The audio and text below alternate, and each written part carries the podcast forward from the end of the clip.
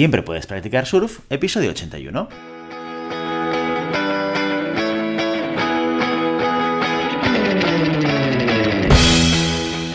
Bienvenido y bienvenida a Siempre puedes practicar surf, el podcast diario sobre recursos humanos. Este podcast está pensado para profesionales de recursos humanos, gerentes o jefes de equipo, y podrás encontrar técnicas, consejos, ideas, conceptos y noticias sobre la gestión de personas, eso sí, con un enfoque práctico y aplicable. Hoy episodio 81 del viernes 17 de septiembre del 2021. Programa muy interesante porque lo vamos a dedicar a vuestras preguntas concretas con retos sobre gestión de personas y recursos humanos. Pero antes dejadme que os recuerde que podéis encontrar más contenido en nuestro blog e información sobre nuestros servicios en nuestra web globalhumancon.com. Desde allí os podréis apuntar a nuestra newsletter para no perderos nuestros webinars, streamings y todo el contenido de actividades que organizamos desde la consultoría Global Human Consultants. Pues bien, empezamos e inauguramos este primer episodio del viernes de preguntas y respuestas con Alex Ciórraga, que ha tenido el honor de ser el primero en enviarnos una pregunta. Y lo ha hecho a través de nuestra cuenta en Instagram. Y es la siguiente. Nos dice, hola, soy Alexis y trabajo como Analyst Developer. La verdad es que llevo unos 6 años trabajando en la misma empresa y hay una duda que me ronda. ¿El Departamento de Recursos Humanos te tiene que ayudar o facilitar el crecimiento profesional? o una vez que te contratan solo se tiene contacto con los empleados para cosas puntuales como nóminas, vacaciones y demás. Gracias. Muy bien, oye, pues muchísimas gracias Alexis por ser el primer valiente en enviarnos una pregunta a nuestro programa. Gracias por participar. Y oye, una pregunta pues eh, de entrada difícil de responder o fácil si la respondemos con la única respuesta válida que es depende.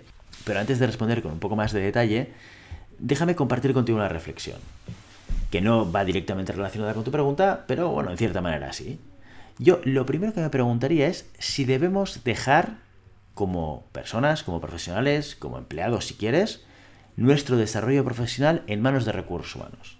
¿Por qué digo esto? Porque de alguna manera lo que tenemos que intentar evitar es que nuestro desarrollo profesional, nuestra carrera profesional, esté en manos de un departamento de recursos humanos, de nuestro jefe, de nuestra empresa. Tenemos que intentar que eso forme parte de nuestra preocupación profesional. Tenemos que pensar qué es lo que tenemos que hacer, en qué tenemos que invertir, dónde tenemos que poner el tiempo como personas. ¿Por qué? Porque esta es la única manera en la cual tú tengas el control de tu propia carrera.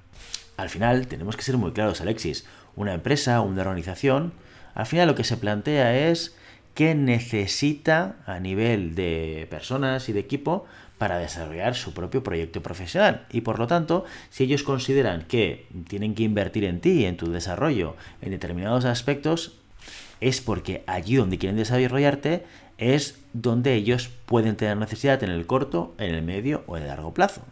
Por tanto, si tú dejas en manos de tu empresa y recursos humanos tu desarrollo profesional, al final estarás acotado a tener oportunidades dentro del contexto y dentro de los planes de desarrollo de esa empresa y esa organización. ¿Eso te interesa?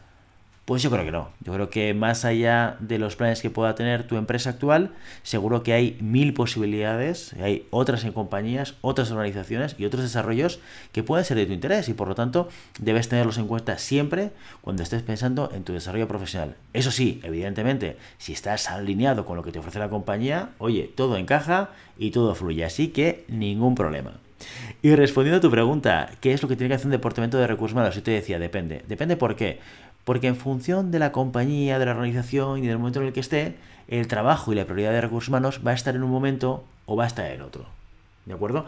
Mira, justamente ayer hablábamos en el monográfico, en el primer monográfico de la semana y del mes sobre recursos humanos y sus funciones. Y os decía una cosa. Si bien la responsabilidad general de un departamento de recursos humanos tiene que ver con atraer, evaluar, fidelizar y desarrollar al talento de una organización, todos estos aspectos tienen un peso mayor o menor en el tiempo de dedicación de un departamento de recursos humanos en función de la situación de cada compañía. Por ejemplo, si hablamos de una startup tecnológica que acaba de empezar y que acaba de recibir una ronda de financiación con la cual tiene que crecer en equipo y en resultados, pues al final, ¿cuál va a ser la prioridad de recursos humanos? Todo lo que tiene que ver con búsqueda y atracción de talento. ¿Por qué? Porque tiene que fichar a un montón de gente en un tiempo récord. Por lo tanto, ahí va a estar su preocupación. Evidentemente, superada esta fase, lo más probable es que se empiecen a plantear, oye, toda la gente que he incorporado y toda la gente que ya está incorporada, ¿cómo la voy a seguir desarrollando para que pueda ser una pieza clave del futuro de esta organización? Por lo tanto, al final estamos hablando de que la preocupación de recursos humanos estará en una función o en otra, dependiendo del tipo de organización y de las prioridades de la compañía. Espero haberte ayudado con la respuesta, Alexis, y si no es así, por favor, vuelve a escribirnos. Muy bien, pasamos a la siguiente pregunta que nos la envía Eric, que nos ha enviado un correo electrónico y dice lo siguiente. El otro día estaba escuchando una conversación y me llamó la atención porque es algo que también me he preguntado muchas veces. La cuestión es la siguiente. Si tienes un contrato temporal de seis meses y luego te lo amplían a otros seis meses, también temporales, si pasan esos 12 meses, los 6 más 6, la empresa no te dice nada, automáticamente se renueva ya como indefinido o cómo va la cosa. Gracias. Pues gracias a ti, Eric, por enviarnos esta pregunta y esta cuestión. Un tema, el que pone sobre la mesa, que tiene mucho que ver con los contratos y las relaciones laborales. Y por eso, para responder a esta pregunta, he pedido la colaboración de una de mis compañeras de Global Human Consultants, que sabe de esto mucho más que yo, que es Ramón Iñiguez. Os pongo el audio. Hola, para resolver la duda planteada, eh, comentar que en el caso que la empresa no haya comunicado la fecha de finalización de un contrato temporal y se sigue trabajando, este se extiende de manera automática hasta su duración máxima legal, que será según la modalidad del contrato que se haya concertado. Una vez que se ha finalizado ese periodo, efectivamente, tal como comentas, la relación pasa a ser indefinida. De todas formas, comentarte que en cualquier caso, la finalización de un contrato siempre debe comunicarse, aunque si su duración es inferior al año, no será obligatorio que esa comunicación sea por escrito. Pues aquí tienes la respuesta, Eric. Mil gracias a Ramón y por la colaboración y por ser tan clara con la respuesta. Y nos vamos a la tercera y última pregunta del, día de hoy, del viernes. Por último, una usuaria nos ha dejado una pregunta en uno de nuestros artículos en el blog y aunque ya la hemos contestado por allí, lo haremos también por aquí porque parece que suele ser una duda bastante común. El artículo al que hacemos referencia es el de técnicas para resolver un conflicto, en el que explicamos la metodología de ejes Thomas Killman. Nuestra usuaria, Pamela, nos pregunta, ¿qué diferencia hay entre el estilo colaborativo y el estilo comprometido? Pues bien, Pamela, ya te lo dijimos por el blog, pero también te lo decimos por el podcast. La diferencia entre el estilo comprometido y colaborativo reside en que el primero busca una solución a medias, en la que ninguna de las partes va a salir ganando al 100%. Ambos se llevarán algo bueno, pero no de todo. Por ejemplo, si nos llega un proyecto muy bueno en la empresa y hay dos equipos que lo quieren, este estilo, el estilo comprometido, partirá por la mitad del proyecto y lo repartirá a partes iguales entre ambos equipos. Como ves, ambos se van a llevar un trozo, pero ninguno de ellos al 100%.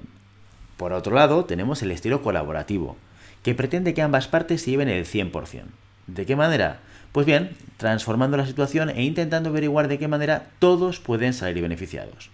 Poniendo como ejemplo eh, la situación anterior, un proyecto que llega a la empresa con dos equipos que lo quieren, en este caso los dos equipos trabajarían juntos, colaborarían, para de esa manera participar en el 100% del proyecto.